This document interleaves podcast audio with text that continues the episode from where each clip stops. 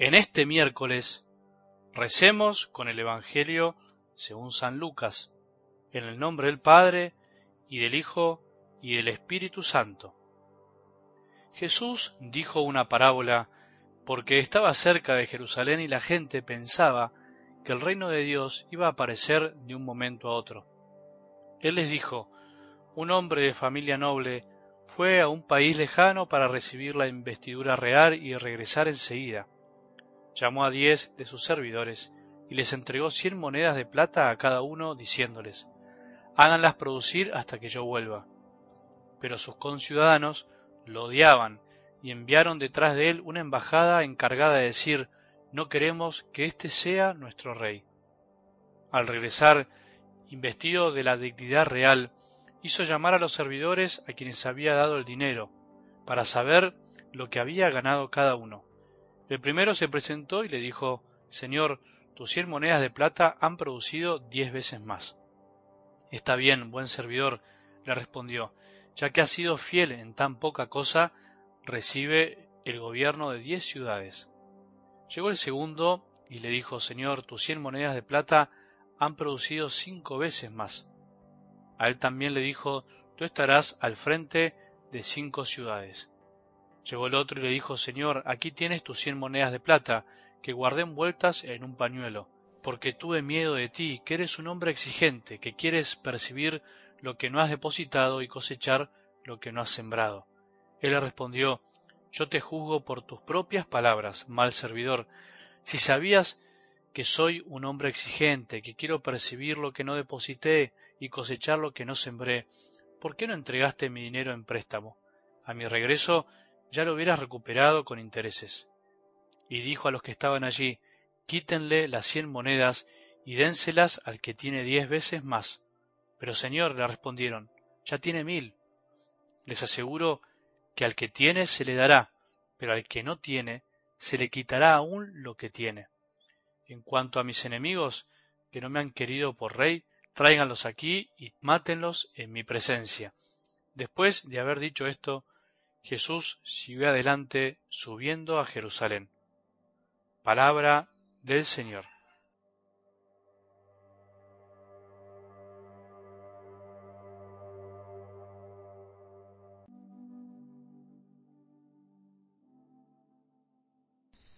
La única gran certeza que tenemos, nos guste más o menos, es que tarde o temprano nos tocará partir de este mundo.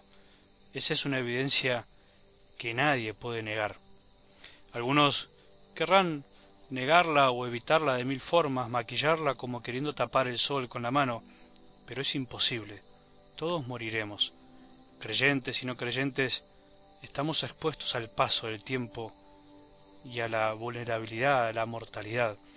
Escuché hace poco un jugador de fútbol que pudo salir del infierno, de las drogas, y haciendo alusión a algunos que se les sube la fama a la cabeza, aunque sin hacer referencia a la fe, dijo algo así, cuando nos morimos nos come el mismo gusano, ¿eh?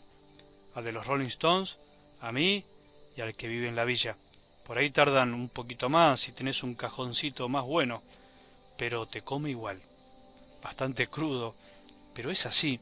No deberíamos temer al hablar del fin de nuestra vida, al hablar del fin del mundo. No deberíamos temerle tanto a la muerte, o incluso deberíamos llamarle simplemente nuestro paso, nuestra Pascua a la eternidad.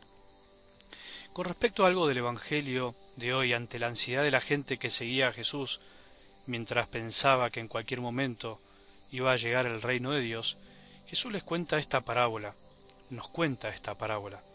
Si en esa época la gente esperaba ansiosa que de una vez por todas se manifieste el poder de Dios para siempre, para acabar con el mal, hoy podríamos decir que parece todo lo contrario. A veces vivimos o hay gente que vive como anestesiada o adormecida con lo que tenemos que hacer, con lo que tenemos que alcanzar, y vamos andando como si esta vida terrena fuera eterna. Lo lindo y definitivo parece estar acá, plantean algunos. Pocos piensan en la vida eterna. ¡Qué ingenuidad! Muchas veces tenemos que vivir un gran dolor para darnos cuenta de que todo puede terminarse en cualquier momento. Buscamos acomodarnos tanto en cada cosa que hacemos que sin darnos cuenta vamos como armando o intentando armar nuestro pequeño paraíso en la tierra. Por eso esta parábola sirve tanto para un lado como para el otro, para los que desean que Dios actúe lo antes posible, evitándoles así el trabajo serio en la tierra, como para los que piensan que acá en la tierra está todo muy bueno y no se les ocurre producir frutos de amor para algo mejor que está por venir. Parece como que no vale tanto la pena. Sea del lado en que estemos o en la situación en que pensemos que es mejor, viene bien pensarlo y evaluarse un poco para ver qué estamos haciendo, qué estamos esperando para empezar a producir frutos en esta vida. Hay algo que queda muy claro hoy. Un sacerdote me lo decía así, un sacerdote amigo. A Jesús le cae mal que enterremos las monedas.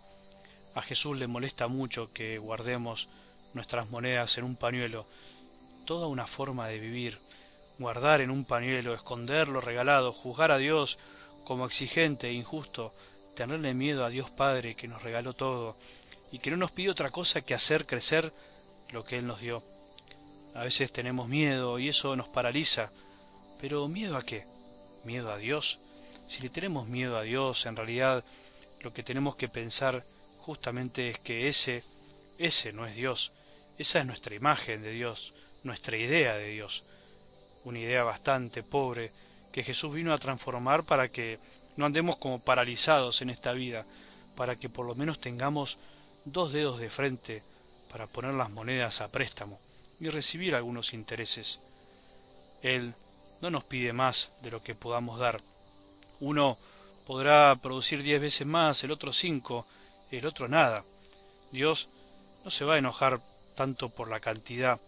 Cada uno dará lo que pueda dar, pero todos podemos dar algo de nuestra vida. Vidas que vuelven vacías, finalmente quedarán vacías.